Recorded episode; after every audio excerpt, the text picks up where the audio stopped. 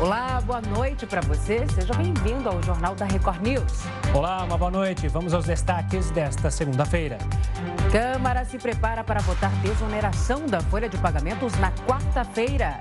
Congresso vai analisar projeto de lei para tentar conter a alta dos combustíveis. Ceia de Natal deste ano deve custar bem mais do que a do ano passado. E ainda, o último paciente internado com Covid em hospital referência do Rio recebe alta.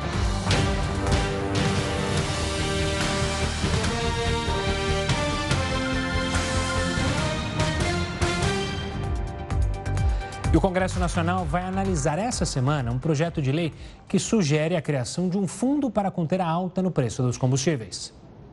A ideia é alterar a lógica de preços de combustíveis por meio da adoção de uma regra que combine custos internos de produção, cotação internacional e custos de importação. O projeto sugere utilizar uma parte do imposto de exportação sobre o petróleo para custear o fundo. O texto está na pauta de amanhã da Comissão de Assuntos Econômicos da Câmara dos Deputados.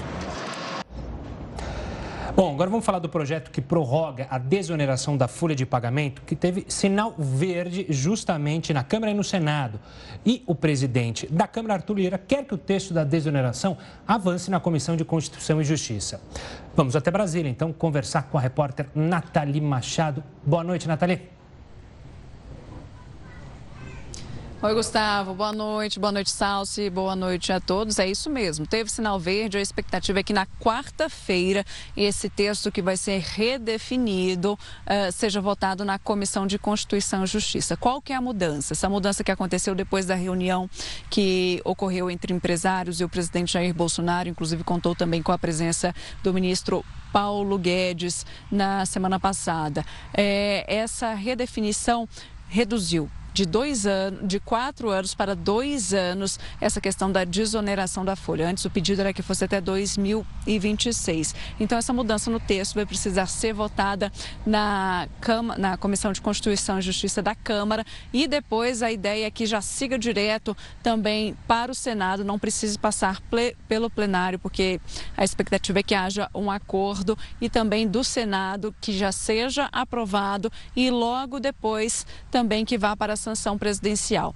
A expectativa dos empresários é que tudo isso esteja resolvido até no mais tardar a segunda semana de dezembro. Parte do governo federal dizia que não queria essa protelação porque haveria aí uma perda de aproximadamente 10 bilhões de reais de prejuízo com relação à arrecadação por ano. Mas os empresários fizeram um levantamento e disseram que mostraram nessa reunião para o presidente Jair Bolsonaro que isso não aconteceria. A justificativa deles é que justamente é, podendo haver essa desoneração da folha, vai acontecer o quê? Vai evitar uma demissão em massa de pelo menos um milhão e meio de pessoas. E a expectativa deles é justamente retomar as contratações no ano que vem para reativar a economia e o país começar a conseguir respirar um pouquinho mais, porque eles pretendem, o que eles dizem, que eles querem sim contratar pessoas ao invés de substituir essas pessoas por máquinas, colocar o atendimento humanizado, que isso dá um retorno financeiro para eles até melhor. Salce. Natalia, a gente segue com você, porque Arthur Lira também falou sobre o chamado orçamento secreto, disse que vai recorrer né, da suspensão das emendas do relator, certo, Natalia? Salsi, é isso mesmo. E essa fala dele foi uma fala em Lisboa, durante um fórum internacional que ele está participando. Ele falou com jornalistas e ele disse que ele vai esperar justamente a publicação da decisão do Supremo Tribunal Federal uh, e disse que vai recorrer. A, o a situação ali está em volta desse orçamento secreto, em que uh, o relator, no caso, o Arthur Lira, o deputado Arthur Lira, ele não tem a obrigatoriedade de dizer para onde são destinados eh, o dinheiro, né? Que ele tem aí um orçamento de aproximadamente para esse ano foi de 16 bilhões de reais. Não tem obrigatoriedade de dizer, de esclarecer para onde esse dinheiro está sendo destinado e, teoricamente, esse dinheiro ele é destinado para, deputar, para parlamentares, é, justamente para o reduto eleitoral deles, para fortalecer essa questão de é, investimento em saúde, segurança e educação. Mas a oposição diz que esse dinheiro está sendo utilizado justamente para favorecer a aprovação de questões que favorecem o governo no Congresso Nacional. Então, o que, que o Arthur Lira, o deputado Arthur Lira, disse nessa entrevista também é que ele pretende pedir uma revisão dessa decisão do Supremo para encontrarem aí um meio termo para justamente eles é, aperfeiçoarem, colocarem mudanças legislativas, novas regras para poderem aumentar essa transparência e mostrar e poder dizer aí para onde esse dinheiro está indo. Uma crítica dele foi que se paralisar essa distribuição de emendas, por exemplo, desse dinheiro, por exemplo, desse orçamento, perdão, é, paralisar essa distribuição poderia ter como consequência um caos administrativo no país. E se esse dinheiro também voltasse para o Poder Executivo, talvez esse trâmite seria um pouco mais burocrático e seria um pouco pior também na visão do deputado Arthur Lira. Salce. Nathalie, obrigado pelas suas informações. Uma ótima noite, uma ótima semana. Obrigada, Nathalie. E outro assunto importante que volta a ser discutido esta semana é o pagamento do Auxílio Brasil, na quarta-feira. Quem explica melhor para a gente é o Heródoto Barbeiro. Heródoto, boa noite para você. Qual será o caminho da PEC dos precatórios no Senado, hein? Olha, Salsi, o caminho é o seguinte. Na próxima quarta-feira, depois de amanhã, começa o pagamento do Auxílio Brasil. Ele vai ser estendido a aproximadamente a 17 milhões de pessoas. Então começa depois de amanhã, começa. Aí a pergunta que não quer calar é o seguinte, mas pera um pouquinho, o governo tem dinheiro para pagar? Não tem. Comecinho ele tem, mas para continuar pagando, ele não vai poder pagar os chamados precatórios. Ou ele paga o precatório, ou ele paga o Auxílio Brasil, não tem dinheiro para os dois. E aí?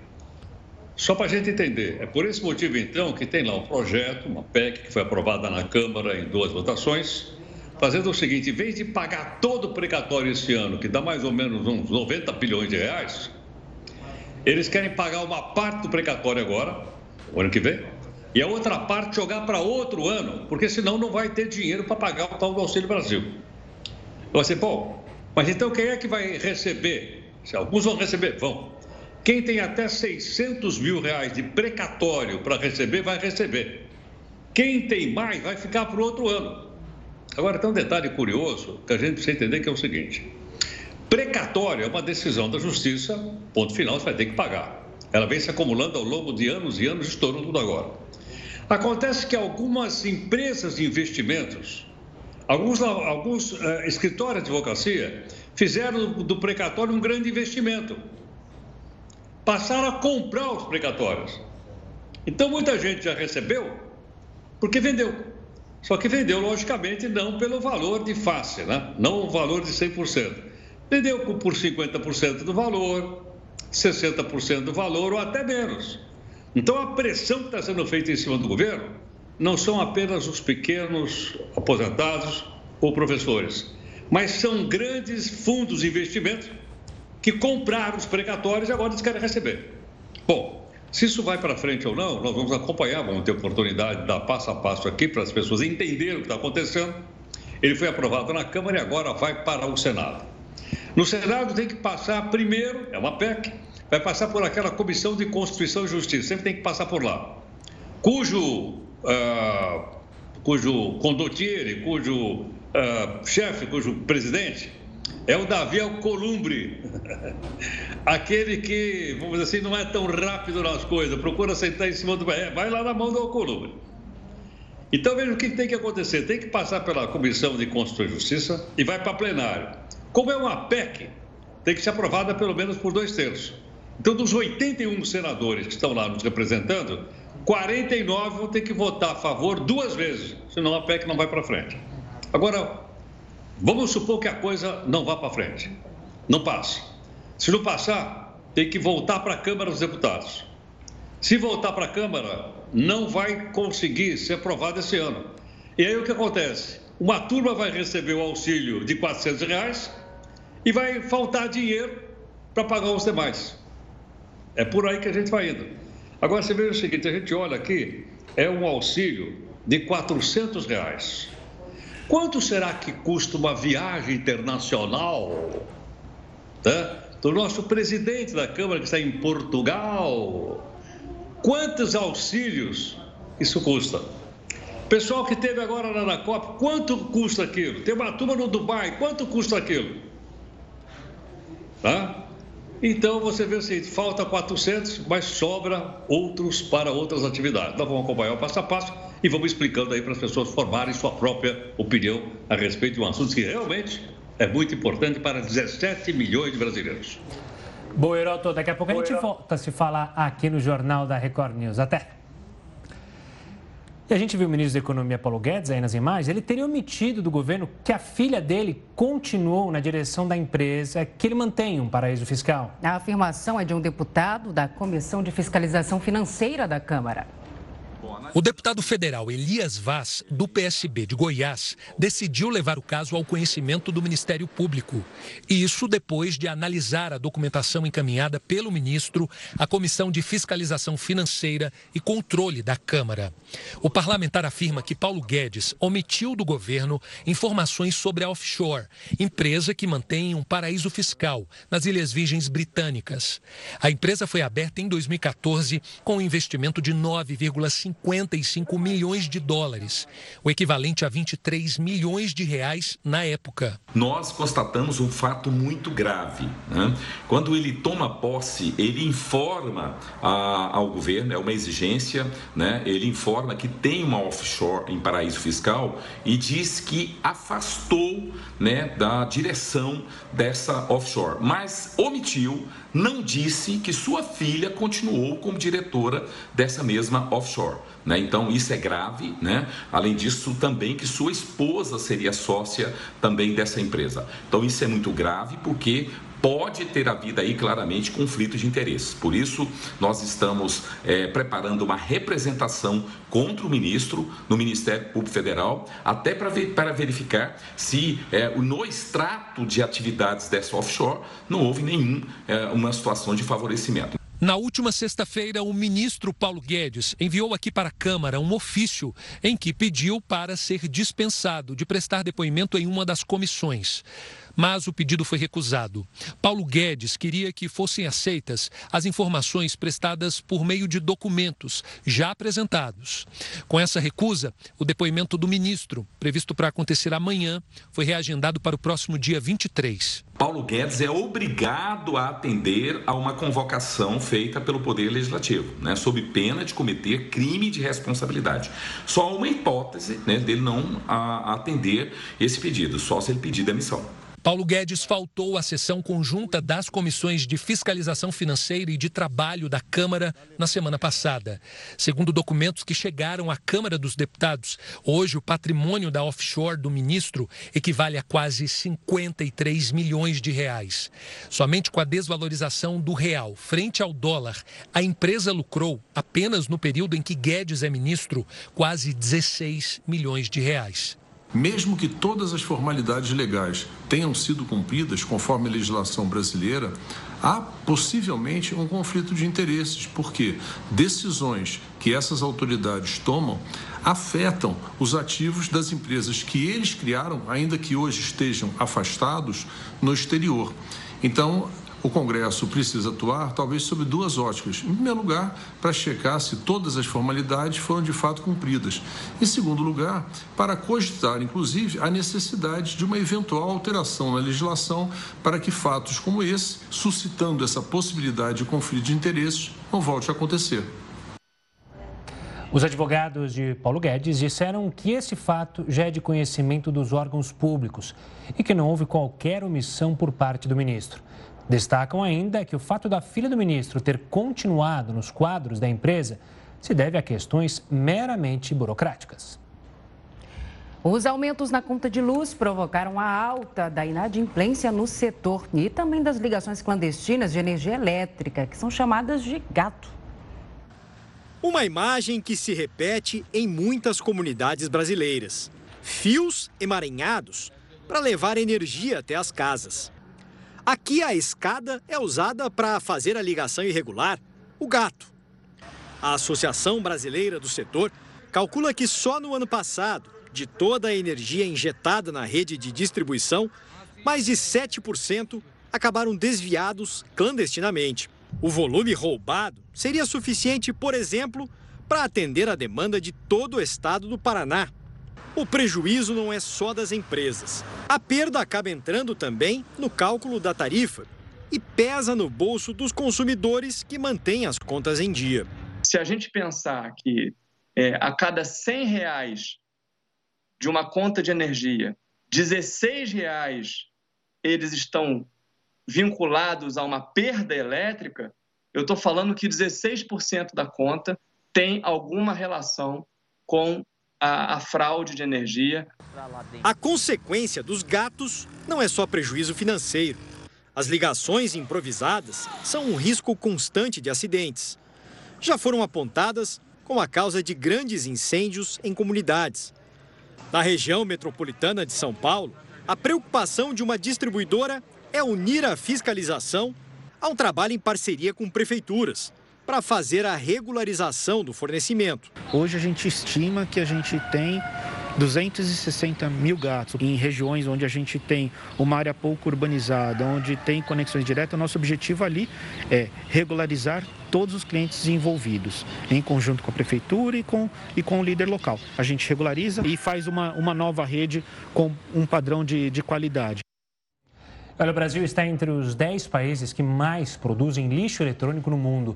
O descarte incorreto provoca impacto não só no meio ambiente, mas também na saúde. Televisões, geladeiras, computadores, tudo que pode ser ligado na tomada precisa de uma destinação correta no fim da vida útil. O lixo eletrônico ele é um tipo de material muito diferente dos recicláveis que nós conhecemos. Ele contém uma série de metais. Algum, alguns tipos de materiais podem ter até mais de 40 elementos da tabela periódica, inclusive metais pesados que são muito impactantes tanto para a saúde, mas também para o meio ambiente. Ainda este ano, pelo menos 10 capitais terão novos pontos de coleta como este em Florianópolis. Os moradores podem entregar os aparelhos no local ou agendar o recolhimento em casa. Com essa assinatura deste convênio, nós temos a garantia completa da linha branca e todas as linhas de eletroeletrônico com destino ambientalmente correto. Nós temos como objetivo, até o final dos, de cinco anos, atingir 400 municípios, que são os municípios com mais de 80 mil habitantes. Quando chegam aqui na central, os equipamentos passam primeiro por uma triagem. Tudo que está em boas condições e pode ser reutilizado é doado para escolas e instituições de caridade. Os outros aparelhos são desmontados. Os técnicos separam os diferentes materiais que são encaminhados para a reciclagem. Esse sistema permite que, após o uso pelo consumidor, esses materiais descartados sejam reinseridos na cadeia produtiva, gerando empregos verdes. E assim preservando recursos naturais e evitando o descarte inadequado que poderia poluir o solo, as águas, as praias. O Brasil produz mais de 2 milhões de toneladas de lixo eletrônico por ano. Neste museu estão expostas algumas das raridades resgatadas do lixo. Nós temos que levar essa mensagem importante para que todos nós, cidadãos, possamos contribuir com esse processo para deixar um meio ambiente muito melhor para as próximas gerações. Ceia de Natal deste ano deve custar bem mais do que a do ano passado. O Jornal da Record News volta já com este e outros assuntos. O Jornal da Record News já está de volta e você pode acompanhar a gente ao vivo no R7, YouTube, no Facebook, no Twitter e no aplicativo da Record News. Olha, com a inflação em alta, a ceia de Natal deste ano deve custar bem mais do que a do ano passado. A comparação segue os números do IPC da FIP. O item que mais subiu é o tradicional panetone, que teve alta de quase 26%. Os preços foram comparados entre as semanas que antecederam o Natal do ano passado e os preços cobrados até outubro deste ano. Entre as carnes típicas do Natal, o maior aumento foi no peru, que já subiu quase 8%. Já a carne de porco teve queda de preço este ano. O valor da cesta natalina passou de 310 reais para quase 330 reais. E para falar mais sobre a alta nos itens da ceia de Natal, a gente conversa agora com o Leonardo Aparecido, economista da Valor Investimentos. Leonardo, boa noite para você. A gente já consegue dizer qual região do país vai ser mais afetada nessa alta dos itens da ceia de Natal? Opa, boa noite, boa noite a todos do Record News. Então, é, na verdade, as regiões que serão mais afetadas, justamente as regiões que mais foram afetadas aí pela própria inflação, nós vimos aí que São Paulo teve um número muito alto no aumento da inflação, né, segundo os dados do próprio IPC. Então, um dos estados que pode sofrer muito com isso também. Né, na região do Nordeste, é um dos mais afetados também pelo, pelo número de desemprego. Nós estamos aí 14% a taxa de desemprego no Brasil hoje. Então, assim, é, São Paulo, pelo fato da inflação ter aumentado muito aqui e também no próprio Nordeste, pelo número alto de desemprego também que está lá. E a inflação, como afetou o país como um todo, né, o país todo vai sofrer, mas acredito que são essas duas regiões que vão sofrer mais os impactos disso. Leonardo, uma boa noite da minha parte. É, quando alguns produtos determinados, especialmente a gente está falando da cesta de Natal, sobe, algum produto ali sobe, o peru, normalmente a gente vai buscar alguma alternativa. Com a inflação tão alta, pode ser que a alternativa também fique alta? Sim, sim. A, as alternativas acabam estando muito altas devido a tudo que vai acontecendo. Né? se nós pegarmos o panorama da inflação no ano de 2021, o que, que nós tivemos aí? Nós tivemos o aumento do PIB, muito puxado ali pelas commodities. Isso automaticamente aumentou, sim, a inflação. Nós tivemos aí também uma inflação externa muito forte. Isso também refletiu aqui dentro, com o aumento do dólar, e a desvalorização do real devido também, é, vocês estavam falando sobre a PEC explicatórios um pouco antes de mim, e isso causou aí é, uma incerteza fiscal dentro dos investidores, e com isso o dólar subiu muito, o real ficou muito desvalorizado, então nós sofremos também com essa correção, né, e também com a inflação interna também muito puxada pela crise hídrica. Né? Então, assim, as cadeias como um todo acabaram aumentando os preços, então, assim, até se nós procurarmos um substituto para o peru de Natal, vamos dizer assim, ainda ele vai vir um pouco mais caro. A gente consegue comprar ele um pouco mais barato, né? Mas ainda vai vir um pouco mais caro do que a média, do que nós estamos acostumados. E Leonardo, então quer dizer que realmente o panetone é o grande vilão do Natal deste ano? Sim, ele aumentou aí 26%, né? Ele foi um dos que mais aumentaram aí. E também nós temos um momento daquela lei da oferta e demanda muito grande, onde nós vamos ter uma demanda muito grande pelo panetone, justamente por se tratar de fim de ano, né? e o panetone também sofrer esse ajuste aí de, de inflação. Então, sim, ele vai ser aí um dos principais vilões da nossa ceia de Natal, que infelizmente não pode faltar, né? Leonardo, é, você falou da alta do dólar e eu fico imaginando também que os produtos importados que são comuns nessa época, né? Então, o espumante, o vinho, é, o próprio bacalhau importado, esses produtos tendem a ficar ainda é, mais altos e é possível que a gente tenha até desabastecimento com é, o varejista optando por não trazer esses produtos? É, ainda você tem ali uma, uma certa é, população, uma, uma certa parte da população que ainda acaba consumindo isso. Né? Que você pega aqui a classe média, classe média alta, por mais que aumentou um pouco o preço, eles ainda são um tipo de classe que consegue consumir. Né? Mas aquele tipo de classe um pouco mais baixa, que não tem acesso a isso, talvez não vá conseguir consumir sim. Aí vai muito do varejista ter esse feeling, porque assim, ele tem que repassar na ponta o preço não só do, da inflação que tem tanto aqui dentro quanto lá fora, quanto do aumento do dólar, para assim é, pe, é, pegar menos, né? pegar uma quantidade menor para conseguir revender aqui. Eu acredito que nesse caso é muito, muito do varejista, né? Entender o mercado atual e trazer uma quantidade que ele consiga ver que ele, que ele consiga repassar ali para uma parte da população, porque se não conseguir repassar tudo, ele vai ter que diminuir o preço e talvez tenha um prejuízo. Ou seja, a expectativa, então, para muitas famílias, infelizmente, é deixar para comer o, pão, o panetone, que a Salso mencionou que está caro, para depois do Natal, para depois do fim do ano, quando pelo menos os preços abaixam um pouquinho, né, Leonardo? Em janeiro, né? Sim, infelizmente é uma das realidades que nós encontramos no Brasil hoje, né? a não ser que pô, é, a, fa a, família brasileira, né, é a, a, população em si tenha guardado uma reserva, né, ou tenham é, ganhado aí seu 13 terceiro salário, tem alguma outra forma de conseguir se dar o luxo de ter esse panetone senão infelizmente a gente tem que esperar para janeiro aí, né? ou talvez para comprar agora que está um pouco mais barato, ou talvez lá para janeiro para comprar e, e comer o seu panetone tranquilamente. Você falou do 13 terceiro. O 13 terceiro pode ter alguma influência justamente nesses preços, ter mais dinheiro na praça e aí os produtores é, acabarem também sendo influenciados, a inflação pela alta procura aumentar também? Sim. O problema do 13 terceiro do salário da população é que assim, nós tivemos uma inflação aí que está na casa dos 8%, vamos dizer assim, só que o salário da população no geral não aumentou 8%. O 13 terceiro também não aumentou 8%. Só que como ele cai numa data em que geralmente a data natalina ali, que as pessoas consigam comprar as coisas, isso pode fazer com que a cadeia de suprimentos, vamos dizer assim, os varejistas, não sofram tanto na hora de repassar os produtos. Eu acredito que com o aumento da inflação, dólar, uma série de coisas, seria muito audaz se eles conseguirem aumentar mais, por mais que a demanda se mantenha, talvez um pouco menor do ano passado, né, pô, seria muito audaz se eles fazerem isso, mas eu acredito que do ponto de vista da população, com o 13 terceiro, né, não para os que estão desempregados, eles consigam ali é, garantir sua ceia de Natal, consigam ali comprar os seus produtos, né? Por mais que estejam meio alto, o 13 terceiro pode vir socorrer eles ali. Ok, Leonardo, obrigada pela sua participação aqui no JR News. Obrigado, Leonardo. Olha, uma lagoa que era ponto turístico no Rio Grande do Norte deixou de existir de uma hora para outra. Agora os comerciantes estão no prejuízo. A Lagoa do Vital fica a 49 quilômetros de Natal. Localizada no município de Macharanguape, o local é um dos principais pontos turísticos do litoral norte.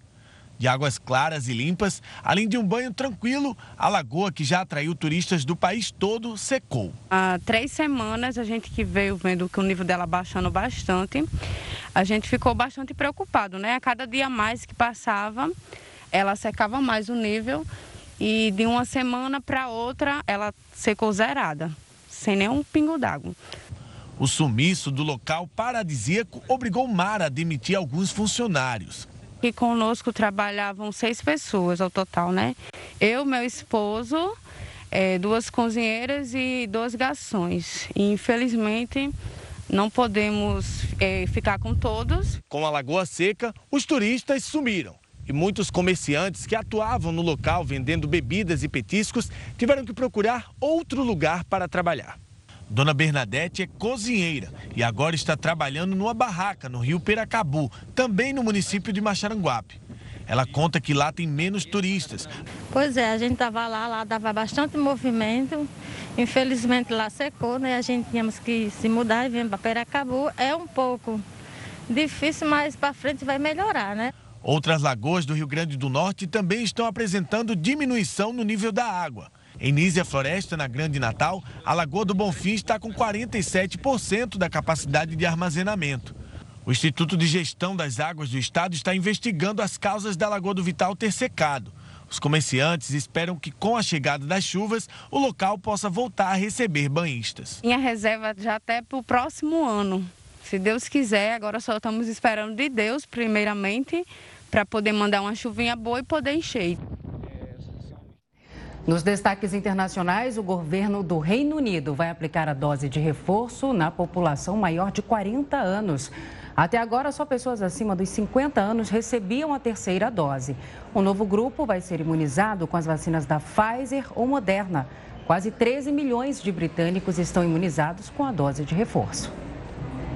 E por aqui tem muita gente que ainda não apareceu para a segunda dose da vacina contra a Covid-19. Maria Clara tomou a primeira dose da vacina contra o coronavírus em agosto. Mas quando a jovem de 21 anos ia receber o reforço, contraiu a doença. A boa notícia é que ela teve apenas sintomas leves. Agora, precisa esperar um mês para completar a imunização. É bem importante tomar, completar o ciclo para a gente ter a segurança que a gente precisa para conseguir vo voltar a uma certa normalidade aí. O recado da estudante é porque apenas 3 de cada 10 pessoas com idade entre 20 e 30 anos tomaram a segunda dose da vacina contra a Covid-19. Justamente a faixa de público que mais sai de casa para trabalhar, estudar ou se divertir. No país, metade das pessoas com idade entre 12 e 29 anos não tomaram a segunda dose. Entre o público de 30 a 34 anos, o índice é menor. Na capital mineira, o cenário é melhor. Quase 70% de toda a população já tomou a segunda dose ou a dose única. Todos devem tomar proteção não só para gente, mas para os que estão em volta, né? É essencial, né? Para a gente continuar a viver. O infectologista diz que a pandemia está próxima do controle e para que ela chegue ao fim, é preciso se vacinar. Porque nós temos que atingir essa taxa de 80% a 90% da população plenamente vacinada. Assim, a transmissão vai cair e quem sabe no Brasil pode ter, né, atingindo essa meta, a gente pode ter o carnaval ano que vem. Isso, tem que completar a imunização, é fundamental. Agora vamos ver como está a situação da pandemia no Brasil. Segundo o CONAS, o país chegou à marca de 21 milhões 960 mil 766 casos de Covid-19. No total, o Brasil registra 611 mil 346 mortes desde o início da pandemia. 63 pessoas morreram pela Covid-19 nas últimas 24 horas. E agora vamos ver como é que está o andamento da vacinação aqui no país. 74,19% dos brasileiros foram imunizados com a primeira dose. 59,21% das pessoas já tomaram as duas doses ou a dose única da vacina contra o coronavírus. E 5,82% da população já tomou a dose de reforço. O último paciente internado com Covid em hospital referência do Rio de Janeiro recebeu alta. O Jornal da Record News volta já já. Não saia daí. O Jornal da Record News já está de volta. E olha só, crise energética e falta de containers nos países fornecedores de matéria-prima podem levar à falta de fertilizantes em safras futuras no Brasil. Sobre isso, o Jornal da Record News conversa agora com Carlos Eduardo Vian, professor da Escola de Agricultura da Universidade de São Paulo. Professor, obrigado pela participação aqui conosco. Explica para a gente por que, que essa crise energética pode levar, então, a essa falta de fertilizantes e agrotóxicos. Boa noite a todos, a né, todos os ouvintes. Para contextualizar, precisamos entender que desde nos anos 80, a gente teve um processo de globalização da maioria das cadeias produtivas, com um grande papel da China e de outros países asiáticos nos processos produtivos. E hoje a China é a fábrica do mundo. Né? Com, nos últimos anos, com a, com a pandemia e com uma série de outras questões, nós estamos, primeiramente, desestruturando os fluxos logísticos em, em algumas cadeias produtivas. Isso tem afetado é, a chegada dos produtos no Brasil e em outros países do mundo. Como você citou aí a questão dos containers, né? Esse é um fator relevante. Um outro aspecto importante é a questão, são as questões ambientais hoje em dia. A China, nos últimos, nos últimos anos, está fazendo um, um grande projeto né, para alterar sua matriz energética. Isso está levando a China, nos últimos anos, a, a uma, uma crise de falta de carvão e outros aspectos. Isso afeta a indústria chinesa e, consequentemente, por né, todas essas cadeias globalizadas, acaba afetando todos os fluxos internacionais. Então, nós estamos sentindo isso no Brasil em uma série de produtos, é, sentimos em vários uh, segmentos, não só no, no agronegócio, sentimos isso aí na, na cadeia da indústria automobilística, na cadeia de produtos eletroeletrônicos, e estamos é, com uma perspectiva bastante negativa de, de acerto desses, desses fluxos logísticos para os próximos anos. Então, podemos esperar aí um período em que a gente vai conviver com uma série de problemas aí nesse, nesse segmento. É, a gente corre o risco, inclusive, de, de desabastecimento, Carlos? Essa é uma das perguntas. A outra é se existe alguma coisa que a gente possa fazer para tentar minimizar essa situação? Eu não diria que a gente corre um risco de desabastecimento, porque a gente tem aí vários países né, que são fornecedores de a China, é, a Rússia, vários países eles têm essa importância. O Brasil produz uma parte dos seus fertilizantes.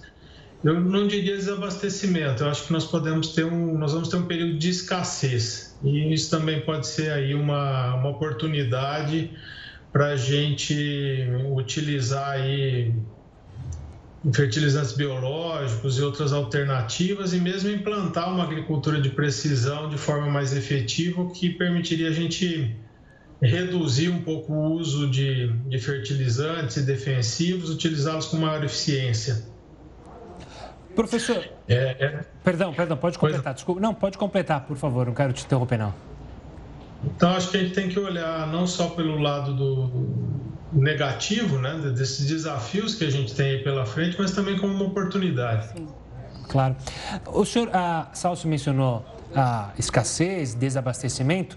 É, o senhor disse que não acredita nessa hipótese. Mas qual que pode ser o impacto justamente para o consumidor final? Pode ter o risco de mais aumento de preço ou é muito cedo para falar sobre isso? Eu acho que nós vamos ter um impacto. Eu acho que não é só por isso. Né? Nós, infelizmente, estamos sofrendo aí um, um, no Brasil um período bastante conturbado, onde a gente tem uma série de, de fatores que vão afetar os preços dos produtos agrícolas. A gente enfrentou esse ano alguns problemas climáticos, com problemas de seca, com geada, que está afetando né, o, já os preços de, de, algum, de vários alimentos, e essa tendência tende a permanecer para o ano que vem.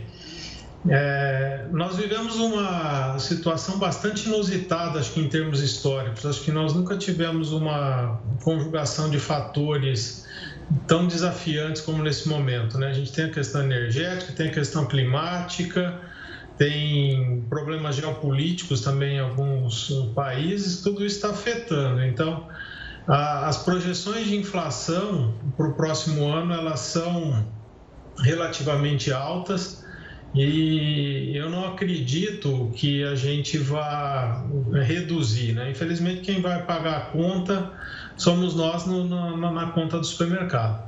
Pois é. Professor, muito obrigado pela participação aqui conosco e pela explicação sobre o tema. Um forte abraço e até uma próxima. Um hospital público que é referência no tratamento de Covid-19 no Rio de Janeiro zerou o número de pacientes internados com a doença. O último curado a receber alta foi Adelino Gomes Silva Filho, de 70 anos. Ele deixou hoje o Hospital Ronaldo Gazola, na zona norte do Rio. É a primeira vez que a unidade zera os pacientes com Covid desde o início da pandemia. Adelino estava internado desde o dia 21 de agosto e, ao sair, defendeu a vacinação. Em toda a rede de saúde municipal, 38 pessoas estão internadas com Covid e mais de 75% da população da cidade está com a imunização completa contra o coronavírus. E no cenário internacional, a Áustria adotou o confinamento para 2 milhões de pessoas que não se vacinaram contra o coronavírus. A medida foi adotada para conter o avanço de novos casos. Os não vacinados só poderão sair de casa para fazer compras essenciais, atividades físicas e receber atendimento médico.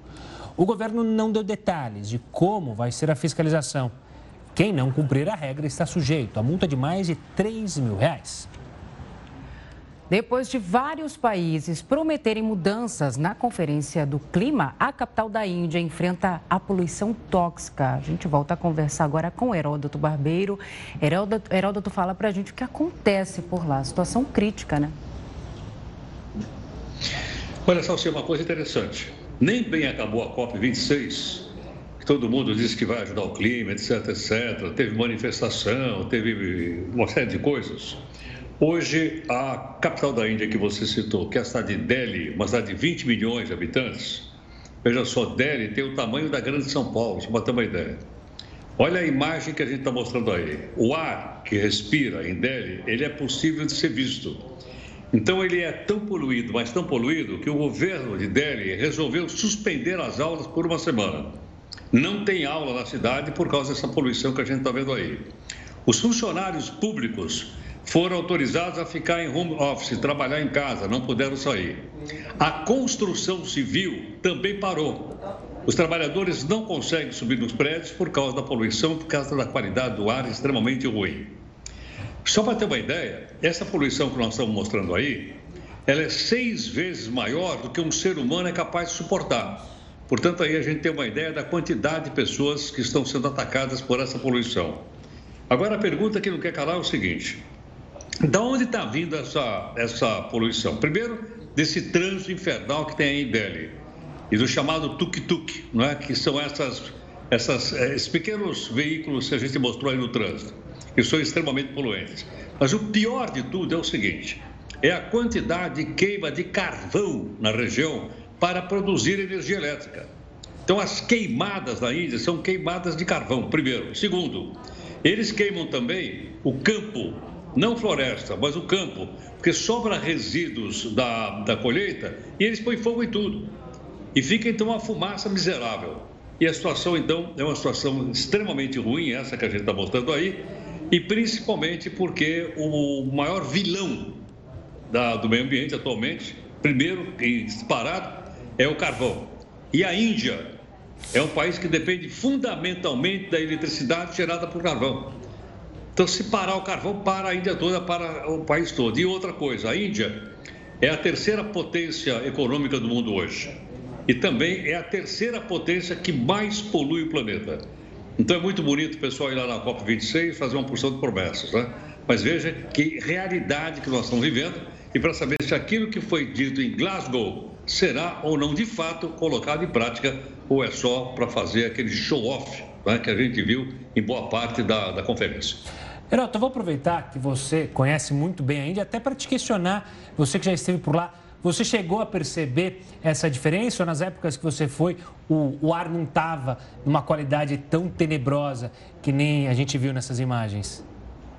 Sim, uh, Gustavo, essas imagens que nós mostramos é porque agora está passando por inverno lá. É, eu sempre fui, fui para a Índia no inverno. Por que razão? Porque a temperatura em alguns lugares que eu fui é de 50 graus. Você não aguenta. Eu vi uma situação como essa quando o avião chegou em cima de Delhi. Quando o avião se aproximou de Delhi, eu vi uma calota escura em cima da cidade e perguntei para o pessoal do, do avião: o que, que é isso aí? E eles me falaram: isso é a poluição da cidade é uma das cidades do mundo onde você consegue ver o ar que você respira. Olha, olha a situação de Delhi. Que situação triste. Heroto, obrigado, hein? Um bom descanso. Vai aproveitar esse finalzinho de feriado e a gente se encontra amanhã. Tchau, tchau. Tchau, tchau. tchau. E Portugal aprova pacote de leis para quem trabalha em home office. O Jornal da Record News volta já já. O Jornal da Record News já está de volta. O jogador Daniel Alves completou os exames médicos antes do retorno ao Barcelona. O jogador de 38 anos vai se reencontrar com o ex-companheiro de equipe do Barcelona e recém-nomeado técnico Xavi Hernandes. Embora ele não possa jogar até janeiro. A primeira passagem do brasileiro com troféus ao Barcelona aconteceu entre 2008 e 2016. Daniel Alves voltou ao Brasil com o clube do São Paulo em 2019, após 17 anos na Europa, também passando pelo Sevilha, Juventus e Paris Saint-Germain. Ele rescindiu o contrato com o São Paulo em setembro depois de uma disputa sobre salários que não foram pagos. Centenas de imigrantes continuam na fronteira da Bielorrússia com a Polônia tentando entrar na União Europeia. Depois de um grupo de imigrantes deixar os acampamentos, a Polônia reforçou a fronteira com mais de 15 mil militares. Autoridades polonesas afirmam que esperam uma travessia forçada dos grupos que seguem tentando entrar no país. Mesmo assim, pelo menos nove imigrantes morreram. A União Europeia respondeu ao problema com novas sanções à Bielorrússia. O ex-assessor de Donald Trump prestou depoimento ao FBI, a Polícia Federal Americana. Steve Bannon já deixou a prisão. Conselheiro e assessor do ex-presidente dos Estados Unidos, Donald Trump, foi indiciado por dois atos de desacato. Steve Bannon se recusou a testemunhar e entregar documentos sobre a invasão ao Capitólio no início deste ano. Ele foi detido e procurou autoridades do FBI em Washington.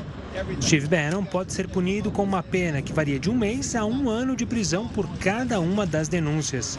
Bannon não quer depor no Congresso americano. Ele usa uma ação judicial apresentada por Trump para impedir a divulgação dos documentos relacionados às invasões. E agora tem um convite para você. Daqui a pouco tem a Fazenda News ao vivo. Semana começando quente em Itapecirica da Serra. Isso significa, meu amigo, que é dia de prova de fogo em A Fazenda 13, o que muda totalmente o jogo. A repercussão, o ganhador, o poder que o público escolheu. Além do pós-festa, você acompanha aqui, ao vivo, em A Fazenda News, logo depois da Fazenda 13. No banquinho de comentaristas estarão comigo os espiões Kaique Aguiar e Ana Paula Minerato. Então se liga, o after de A Fazenda 13 é aqui na Record News, em A Fazenda News, ao vivo. A gente se vê. E Portugal aprovou um pacote de leis para quem trabalha em home office. As empresas ficam proibidas de entrar em contato com os funcionários depois do expediente. A medida foi pensada para equilibrar a vida pessoal e profissional de quem trabalha em casa. Empresas com pelo menos 10 funcionários terão ainda que arcar com custos como energia elétrica e internet. Em caso de colaboradores com filhos com menos de 8 anos, será possível optar pelo trabalho remoto sem acordo prévio com a empresa. E por aqui o home office fez aquecer a economia em algumas cidades perto de São Paulo. Desde março de 2020, a sala é o escritório. A diferença agora é que a casa do Eduardo não é mais na capital paulista. Quero ficar aqui, quero que meu filho cresça aqui. É, num ambiente que tem brincadeira de rua, que não tem mais, né, em São Paulo, por causa de segurança. E estar tá na praia, ar puro, enfim, contato mais contato com a natureza. Ele decidiu se mudar no início da pandemia para esse bairro nobre que fica em Bertioga, no litoral norte de São Paulo. Primeiro foi para se isolar, agora é para viver. Agora é para viver. Antes do período de isolamento, eram 5 mil moradores no bairro Riviera de São Lourenço. Agora são 20 mil. O Charles, que já trabalhava como arquiteto, viu o número de projetos quadruplicar no último ano. À medida que, que entra assim, trabalhos para a gente, ele se fragmenta. Então, vai o ramo de marcenaria, pintura, alvenaria, elétrica, hidráulica. Então, assim, a gente acaba ganhando no trabalho e acaba gerando trabalho. Até a associação de bairro precisou se adaptar. A coleta da, do material reciclável aumentou 43%. Nós tivemos que aumentar a equipe. Todas as cidades do litoral norte paulista registraram aumento no número de moradores fixos durante a pandemia. Aqui em Bertioga, o maior crescimento, quase 30%. Tendência oposta do que houve, por exemplo, na capital paulista, que depois de três anos de alta, teve queda no número de compra e venda de imóveis. Mesmo com o fim das medidas restritivas e o avanço da vacinação, essa tendência de migração para o litoral continua. Essa mudança da dinâmica das pessoas, da sociedade, da forma de se trabalhar, gerou essa mudança no perfil do que se procura para viver. Uh, principalmente home office e assim por diante. Esses seis primeiros meses também mostram que essa tendência permanece, com menos força, mas permanece. Famílias buscando maior qualidade de vida, né? Pois é. O Jornal da Record News fica por aqui. Obrigada pela sua companhia, pela sua audiência. Continue agora com o News das 10 e a Renata Caetano. Uma ótima noite e até amanhã.